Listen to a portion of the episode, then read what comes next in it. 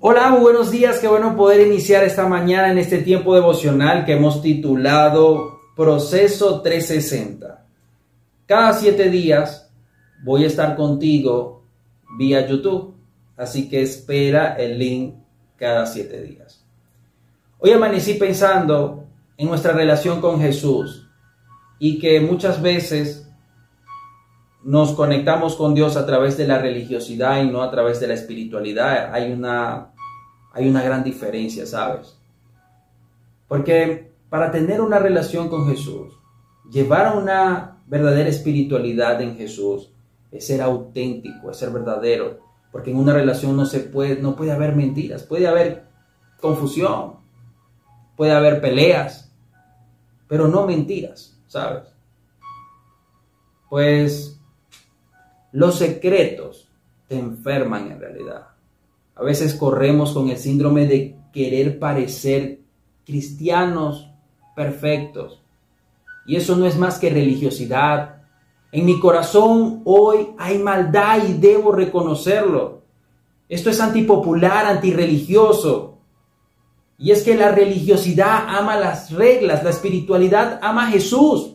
Hay aquellos que por no querer parecer religiosos se dan la libertad de cometer pecados.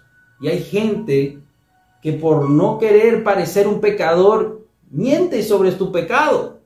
Ambos viven en apariencia. La religiosidad no vive en la realidad, no vive en la autenticidad, porque por lo general son gente que son descubiertas en sus pecados. Pero cuando confesamos nuestros pecados, Él es fiel y justo para perdonar. Confesar nuestro pecado no significa una debilidad, significa que entendemos nuestra humanidad caída. Es vergonzoso, sí, pero más vergonzoso es afirmar que no he cometido pecado, que no tengo pecado. Si afirmamos que no hemos pecado, dice la Biblia, llamamos a Dios mentiroso y demostramos que no hay lugar en su palabra en nuestro corazón. Primera de Juan 1.10. Decir que no tienes pecado es similar a verte en un espejo y engañarte a ti mismo. La confesión no es solo decir que has pecado, es una declaración de que estás de acuerdo con una manera de pensar, con la forma de pensar de Dios. Confesamos nuestros pecados, pero también confesamos que seguimos a Jesús. En una confesión hay sanidad, en la otra hay salvación. Dos confesiones que debes hacer de continuo en tu vida. Dice, por eso Pablo dice, si confesare, y dice confesare porque es pasado, presente y futuro, que Jesús es el Señor, será salvo, Romanos 10, 9.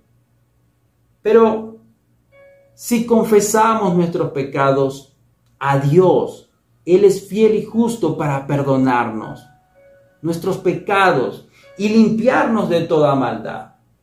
Mientras uno es para salvación, la otra confesión es para la sanidad del corazón. Dios perdonó tus pecados y te salvó, pero la sanidad es producto de confesarlo, de traerlo a la mesa. ¿Qué tienes que confesar? ¿Por tu salvación o por tu sanidad? Esto no se hace una sola vez y para siempre, no, es un hábito diario. El rey David decía, mientras negué a confesar mi pecado, mi cuerpo se consumió y gemía todo el día. Salmos 32, 3. Los pecados enferman, pero la confesión trae salvación y trae sanidad. No soy perfecto y quiero que sepas, en estos últimos días he tenido que confesar mis pecados pero también confieso de que soy un hijo de Dios y en Él tengo gracia.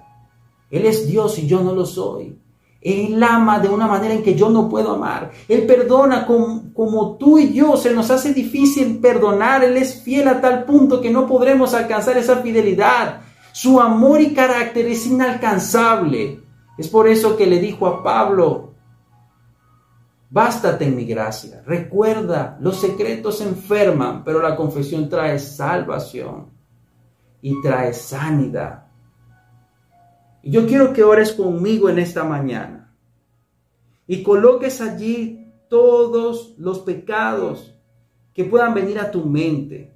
Padre, te pido, Señor, por cada una de estas personas que me están escuchando el día de hoy. Te pido, Señor, que seas tú tocando sus corazones y trayendo convicción de pecado. Te pedimos perdón por nuestros pecados. Te pedimos perdón, Señor, en nuestra humanidad caída, Señor. Muchas veces intentamos hacer las cosas a nuestra manera y no a tu manera, Señor. Te pedimos perdón porque muchas veces nos encontramos en encrucijadas que no podemos entender. La desesperación del momento, la frustración de las circunstancias nos llevan, Señor, a cometer pecados, a hacerlo a nuestra manera, a no escucharte, a no entender tu plan, a no hacer tu voluntad, Señor.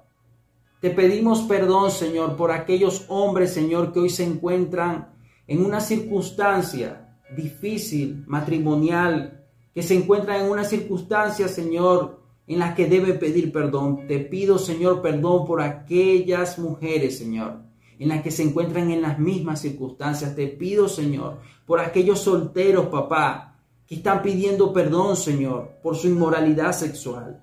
Te pido, Señor, perdón, Señor, por aquellos niños jóvenes, Señor, que puedan estar escuchando este video y este audio, Señor.